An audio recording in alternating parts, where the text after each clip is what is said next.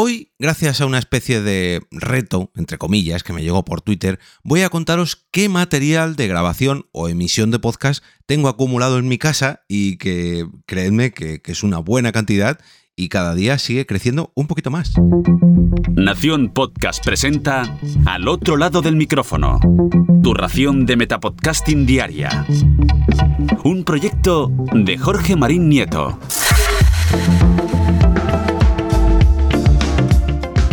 Hola, mi nombre es Jorge Marín y esto es Al otro lado del micrófono. Hoy quiero traeros una nueva, mm, una nueva edición, digamos, de una parte introspectiva de mi propio podcasting y del material que tengo en mi casa para grabar todos estos podcasts. Y aunque habitualmente siempre utilizo el mismo micrófono, la misma mesa de mezclas y el mismo ordenador, resulta que tengo aquí acumulado un montón de material distinto que he ido comprando con el paso de los años. Bueno, comprando o que gracias a vosotros, gracias a los oyentes y del coffee, pues he podido hacerme con él. No todo lo he comprado yo. Bueno, sí lo he comprado yo, pero lo habéis, eh, lo habéis pagado vosotros gracias a vuestro apoyo en Cafeína Virtual. Y es que mm, hace unos días me llegó un tuit eh, de la mano de Raymond Sastre que decía lo siguiente. Tengo mucha curiosidad por saber todo lo que tiene EOB sobre podcasting. Grabadoras, micros, pies de micro, mesas, etc. Si te da para un hilo, no te cortes. Pues no solamente para un hilo, sino que voy a hacer un capítulo dedicado a ello, ya que me he puesto a repasar y aunque seguro que me dejo algo, porque, porque sí, siempre tengo aquí cosas en los cajones y bueno, en fin, he mm, hecho una pequeña lista de, lo, de todo lo que tengo y todo lo que suelo utilizar en mayor o menor medida, pues para que veáis cuál es el material que tiene un podcaster, cuál es el material que tiene alguien que ha hecho eventos, pues un poquito en mayor o menor medida y qué necesitáis si queréis grabar de una forma o de, bueno, otra, porque al fin y al cabo me he comprado tantas cosas que tendría para grabar, no sé, 4, 5, 6 podcasts a la vez. Bueno, la verdad que me ha parecido una muy buena idea para recopilar todo un poquito todo lo que tengo. De paso, sacarlo, ordenarlo, ver qué me sobra, qué me falta y bueno, voy a comentar a continuación. En cuanto a micrófonos, y hablo de micrófonos XLR, que solamente tenga este tipo de entrada. Tengo dos packs de unos Behringer MX, si no me equivoco son, podría que son 8500, que son unos packs de maletines que vienen en tres, en un maletín muy muy cómodo a la hora de transportar, que aunque sea solamente para el maletín para transportar otro micrófono de similar tamaño, vienen muy pero que muy bien. Pero es que además este maletín sale muy económico.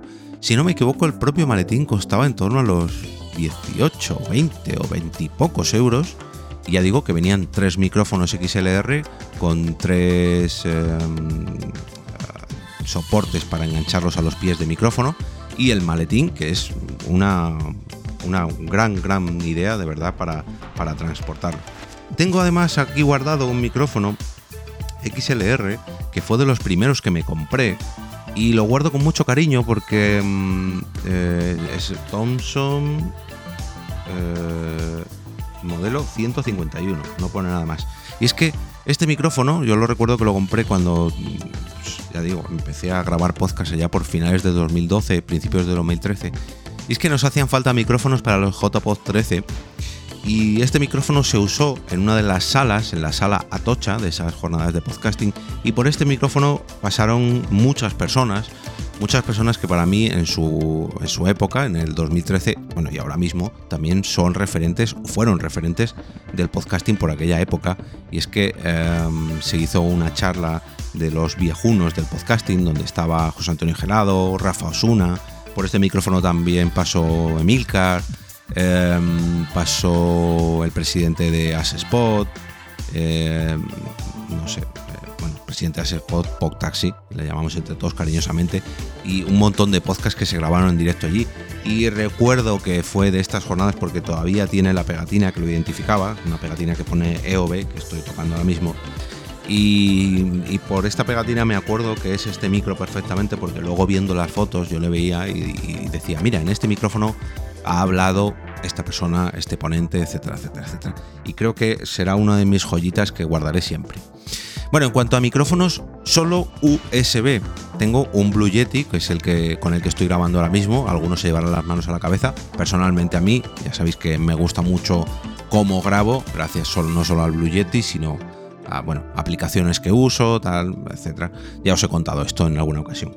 Además, tengo varios micrófonos que son, eh, digamos, multidisciplinares, que son por un lado XLR y por otro lado USB. Como por ejemplo, tengo tres ATR 2100, que es un micrófono altamente conocido porque fue uno de los primeros en combinar esta XLR, esta dualidad XLR y USB, y además otro que también es muy conocido, que es el Samsung Q2U. Con estos micrófonos también he grabado muchísima cantidad de horas con, con Por qué Podcast y bueno, también han pasado por esos tres ATR 2100, han pasado multitud de podcasters gracias a la Spotlight Madrid. Y para la Spotlight Madrid tengo una serie de equipos que he utilizado allí en bastantes ocasiones, como por ejemplo una Behringer 302 USB que también he reseñado en algún episodio del otro lado del micrófono. Es una mesa muy chiquitita que te permite, a la vez que grabas mediante la entrada XLR, pues poner música o, meter efectos de sonido a través de la conexión de USB del ordenador, porque tiene esa, em, ¿cómo decirlo? Esa em, no me sale la palabra, que lo, que lo puede reproducir y a la vez se emite y se graba, bueno, en fin.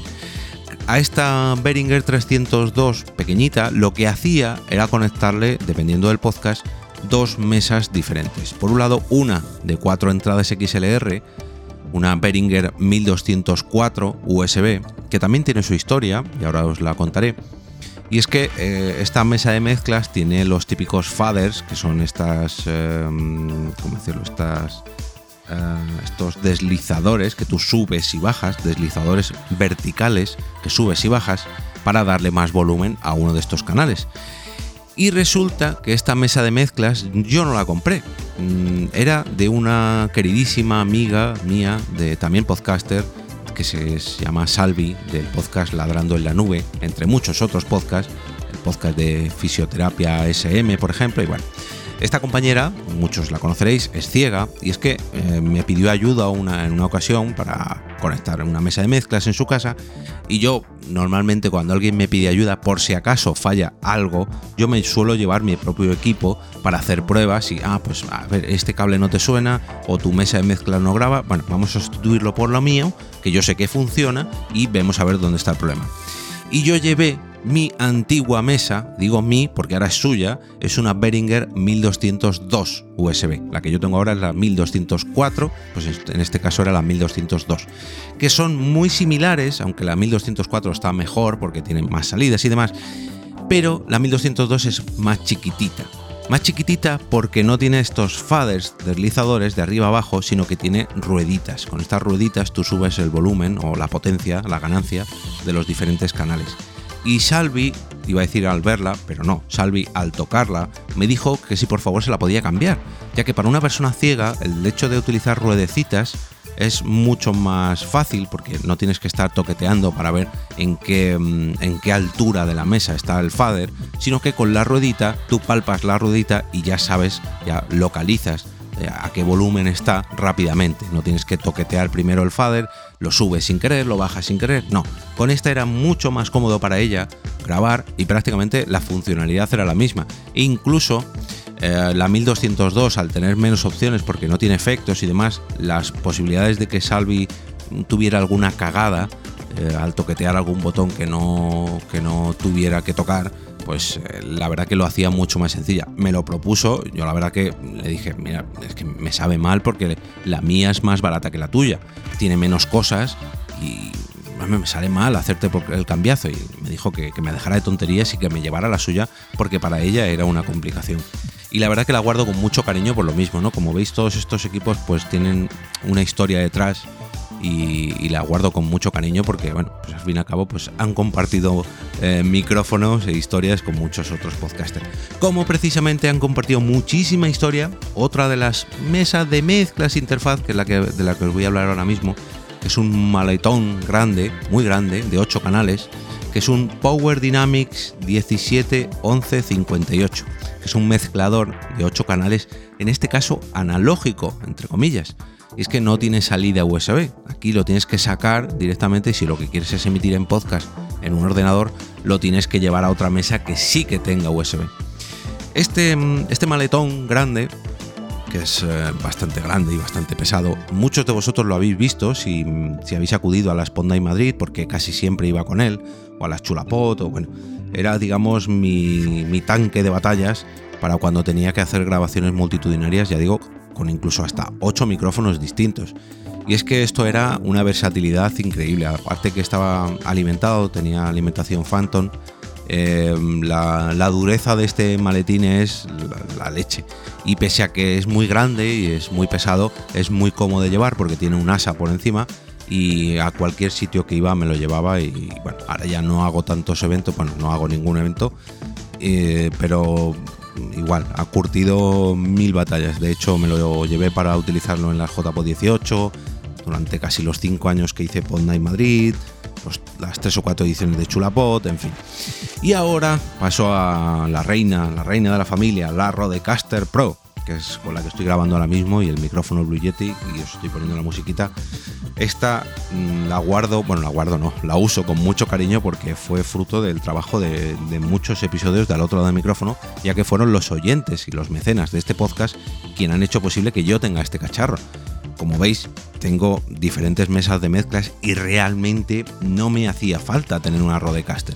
Pero yo sí que la puse como objetivo, como recompensa a todo este trabajo diario y pues ponerle una meta, ¿no? Ponerle un fin a este Metapodcast diario y que vuestro apoyo económico se hiciera, se convirtiese, tomara forma en, forma de, pues eso, de una Rodecaster Pro, que es la delicia de todo podcaster y con la que estoy encantado, no, encantadísimo.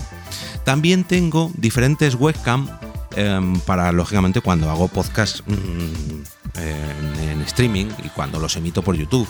Tengo varias, pero bueno, reseñaré la que más me gusta, que es una Logitech C920, si no me equivoco.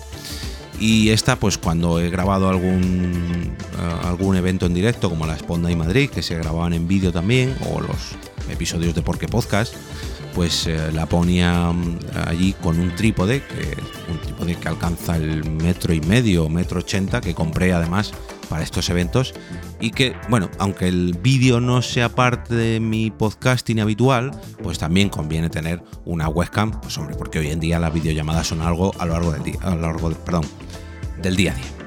También tengo eh, varios soportes, varios brazos, varios trípodes para apoyar todo esto, ¿no? Como este trípode que os comentaba de webcam, que es un trípode de estos muy grande, el tamaño de la altura de casi una persona.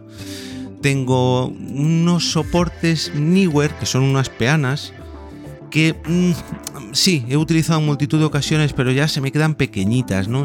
tienen muy poco peso esas peanas, bueno, muy poco peso. Eh, tienen su peso, pero ahora os hablaré porque digo que tienen poco peso. Son más económicas que las siguientes que os voy a hablar, que son las Mow-K y son unas peanas un poquito más grandes y sobre todo bastante más pesadas. Estas, si no me equivoco, ya pesan medio kilo cada una de las peanas. Ambos soportes, los Newer o los Mow-K, tienen regulación en altura, pero las de Mow-K son más... Em, tienen cierta calidad superior, ¿no? no se desmontan con tanta facilidad, están como más, son más sólidas. A mí personalmente, desde que me he comprado estos soportes Moukey, estas peanas Moukey, ya la verdad, el siguiente paso es comprarme otras que he visto eh, a otros compañeros de podcasting, incluso en las radios, que las peanas, si no me equivoco, pesan en torno a un kilo y medio, dos kilos. Y eso es para que el micro no se mueva nunca, que no pueda estirar el micrófono bajo ningún concepto. Pero ya con los Moukey ya reconozco que cuesta, cuesta porque pesa medio kilo la peana y para moverla tela. También tengo un brazo de micrófono Blue Compass, que es este, con el que estoy sujetando ahora mismo el Blue Yeti, que también fue fruto de los apoyos del Coffee y que bueno, que pese a ser un brazo de micrófono era bastante con un precio bastante elevado, la verdad que tiene bastante calidad y encima fue fruto, ya digo, de, esos mecenas que apoyan el podcast y estoy súper encantado con él. Me gusta más incluso que el que tiene Rode, el Rodecaster eh, ay, no sé cómo se llama. Bueno, creo que es el PA01. Porque mm, este tiene es monobloque, el cable que tú le conectas al micrófono, que ya sea XLR o USB, el que sea, va por el interior de ese monobloque del brazo y a mí personalmente, tanto estéticamente como funcionalmente, me parece más conseguido, ¿no? También es más caro que el otro, que el de Rode, pero me decidí por este porque ya que tenía el micrófono Blue Yeti, eh, me gusta más, me gusta más porque creo que queda más acorde y personalmente lo veo como más macizo, ¿no? Que el otro. Pero bueno, Además de todo esto, tengo muchos trípodes para sujetar los micrófonos a las mesas, pero los trípodes ya no los uso casi nunca, son los que suelen venir con los micrófonos, pero no me gustan nada porque aparte de que son bastante inestables, con el paso del tiempo si los usas mucho, si los abres y cierras mucho las patitas, acaban dándose de sí y se quedan las patitas colganderas, ¿no? como, como flácidas y no tienen fuerza y no, no me gustan. Pero bueno, los tengo ahí por si acaso, pues alguna vez tengo que usarlos. Ordenadores. Pues tengo a lo largo de todo el tiempo que he grabado podcast, he grabado con diferentes ordenadores y ahora mismo guardo tres porque con los tres de hecho puedo seguir grabando podcast con total fiabilidad y aquí me gustaría explicarme. Aunque puedes grabar con un PC de sobremesa, puedes grabar con un portátil, con un PC, decidí pasarme al lado oscuro, pasarme al, al mundo de los Macs, porque la fiabilidad que me aportan para una grabación creo que es mm, superior. Me explico. Con un Mac es muy pero que muy difícil que el ordenador se te quede colgado. De hecho, creo que en todos los podcasts que he grabado desde 2013, eh, solamente me ha pasado, bueno, perdón, el Mac el primero fue en el 2015, pues desde 2015 hasta hoy, 2022, solamente me ha pasado en una ocasión que el ordenador se quedó tostado y hubo que reiniciarlo ahí en plena grabación. Eh, y he pasado por tres Mac diferentes, un MacBook Air del 2013, un MacBook Pro del 2016 y el último que es un MacBook Pro del 2021. Aunque es la versión del 2020, pero bueno, es del 2021 y la verdad que estoy súper, súper encantado. Además en casa lo que tengo es un dock, un aparatito que, tiene todas las pantallas, todo el teclado, todo, todo el material digamos del escritorio lo tiene conectado a ese propio dock. Del dock solo sale un cable USB-C, que es al que conecto el, este, este Mac, el que, estoy usando ahora, o los PCs del trabajo, tanto de mi novia como el mío, de tal manera que cada uno que llegamos con nuestro portátil, ya sea el de trabajo o el personal, lo conectamos a este USB-C y ya podemos mmm, trabajar con las dos pantallas, en mi caso con la Rode, con el micro, con el teclado, con el ratón, todo ello con un solo cablecito y ya nos hemos pasado solo al modo portátil, ya no tenemos ningún PC de sobremesa en, en casa. También tengo dos grabadoras, una Zoom H4 con dos entradas XLR y un micrófono que se le puede quitar, es un cabezal que se le puede quitar por si quieres utilizar otro. Este, esta grabadora no es mía, es de mi empresa, del trabajo, pero la llevo prácticamente siempre encima porque nunca sabes dónde vas a tener una grabación express. Pero bueno, la gran mayoría de veces está en el trabajo porque aquí en casa no es tontería que la use. No. Sin embargo, la que sí que tengo en casa es una grabadora de mano chiquitita, una Olympus LSP4 que bueno, nos, llegaron para hacer unas reviews que al final se fueron al traste estas reviews porque llegaron como a principios de marzo del 2020 y luego a causa con toda la pandemia pues tanto Olympus como las personas a las que nos lo enviaron nos desentendimos de ella y es que le he usado nada más que un par de veces para probar un poco cómo funcionaba pero es que yo grabadora no, no uso. También tengo Mm, dos tipos diferentes de salidas para auriculares. En el caso de la Rodecaster puedo conectar cuatro auriculares diferentes y no es tan necesario, ¿no? Pero cuando grabo con mis compañeros de Porque Podcast, pues aquí sí que mm, necesito que ellos se conecten con sus propios auriculares. Y tengo mmm, tres cacharritos distintos, dos modelos de uno y uno de otro. Eh, yo los llamo pulpitos porque parecen pulpos de los que puedes conectar uh, cinco... Sí, cinco auriculares en cada uno de ellos. Son unas piececitas muy chiquititas que tiene un, una salida mini jack que tú conectas a la mesa de mezclas y luego tiene como eh, otros cinco conectores mini jack para conectar otros cinco auriculares. Yo lo que hago es conectar uno al otro y al final obtengo nueve conectores para conectar auriculares. Todo esto sin alimentación ni nada, y la verdad que está súper bien, pero claro, el volumen solamente lo puedes subir a todos a la vez, tiene ese inconveniente. Y luego por otro lado tengo otro duplicador de auriculares que en este caso sí que tiene alimentación mm, es un cacharrito que me lo regaló Kike 13 bicis con, ya digo, con alimentación, pero tiene la pega de que solamente puedes conectar cuatro auriculares y que la conexión tiene que ser jack. Por eso, lógicamente, este aparatito siempre va acompañado de cuatro conversores de, jack a mini jack, que es la, opción que suelen tener los auriculares por, referencia y en este caso sí que puedes regular el volumen de estos cuatro integrantes por separado. Además, pues como os decía, pues tengo diferentes adaptadores para conectar, porque nunca sabes lo que va a pasar, ¿no? Entonces tengo eh, adaptadores que son de jack a mini jack, de mini jack a jack, de XLR a jack, de jack a XLR, de XLR a RCA, de RCA a XLR. Además tengo mm, diferentes regletas de, corriente pues para los eventos, ¿no? Para cuando tenía que montar la Spot Night o las Chulapod tengo dos regletas, una de 6 conectores y otra de 4, con 3 metros de distancia cada una. Además, también otro enchufe que es una manguera para obtener otros 3 metros más, ya serían incluso 9 metros si enganchásemos todo esto. 9 metros de, conexión de enchufes que, nunca sabes, ¿no? Cuando vas a necesitar conectar un cable de corriente allí o allá, o un altavoz por allí, un altavoz por allá, pues siempre conviene tener eh, pues diferentes opciones, ¿no? Em, un HDMI también, un cable que, llevo siempre encima, ahora os contaré dónde, que es un HDMI de 3 metros, pues en la por ejemplo, mm, en la pantalla, en el, proyector del último sitio de donde hacíamos la Spotlight, en el Oh My Game, pues reproducía la carátula del podcast o si poníamos algún tipo de vídeo o lo que sea, pues tenía que conectar un HDMI a la salida del ordenador.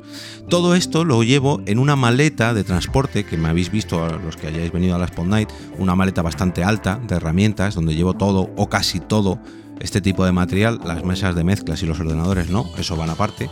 Pero todo esto, todas estas regletas, cables, que tengo un montón de cables XLR, un montón de cables RCA, un montón de cables USB de un tipo, de otro, adaptadores, todo esto que os he contado, pies de micro, micro, todo, todo, en una maleta muy, muy grande que va por bloques, una maleta Stanley, que mm, cuando tengo que grabar fuera de casa me lo llevo todo ahí y es súper cómodo, ¿no? Tiene ruedas, se, desmonta por si alguna vez necesito llevar algo, pero no mucho, en fin. Eh, además, también algo que nunca, mm, nunca dejo fuera de esta maleta es un rollo de cinta americana.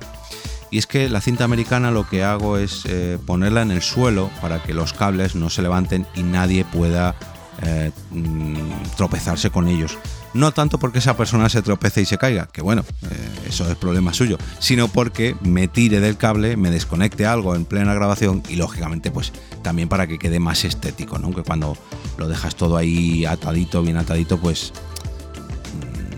queda más profesional. Yo la verdad que cuando he ido a algún evento y lo he montado así, eh, la gente se sorprende porque dice, ah, mira, pues qué buena idea este chico, que bien se le ocurra, que deja todo ahí atadito, bien atadito para que no moleste a nadie y que encima pues queda más profesional, ¿no? Y luego lo recoges, tiras de esa cinta americana, esa cinta americana no deja ningún tipo de residuo y recoges, vuelves a recoger tus cables y aquí no ha pasado nada. Todo esto, mm, ya digo, me, podéis haber visto montando y desmontando este equipo cada vez que he ido a algún evento o he participado en alguna grabación. Hace poco que me contrataron para unas grabaciones en, un sitio, pues me llevé todo esto que hacía mucho tiempo que no lo sacaba a pasear.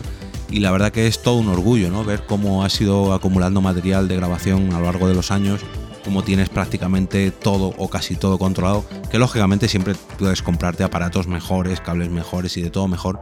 Pero bueno, tengo yo creo que un equipo bastante decente pues para hacer grabaciones de podcast en cualquier sitio de, España. Me desplazo, en una ocasión también me, me contrataron para hacer una grabación a cientos y pico kilómetros de mi domicilio y siempre, siempre es un placer cuando te escriben o te llaman para hacer algo de esto y vas allí a, montar todo tu equipo, a mostrarlo, a, trabajar con él y encima hacerlo con pasión, ¿no? Porque al fin y al cabo, cuando haces algo que te gusta, pues yo creo que la gente que te contrata lo nota.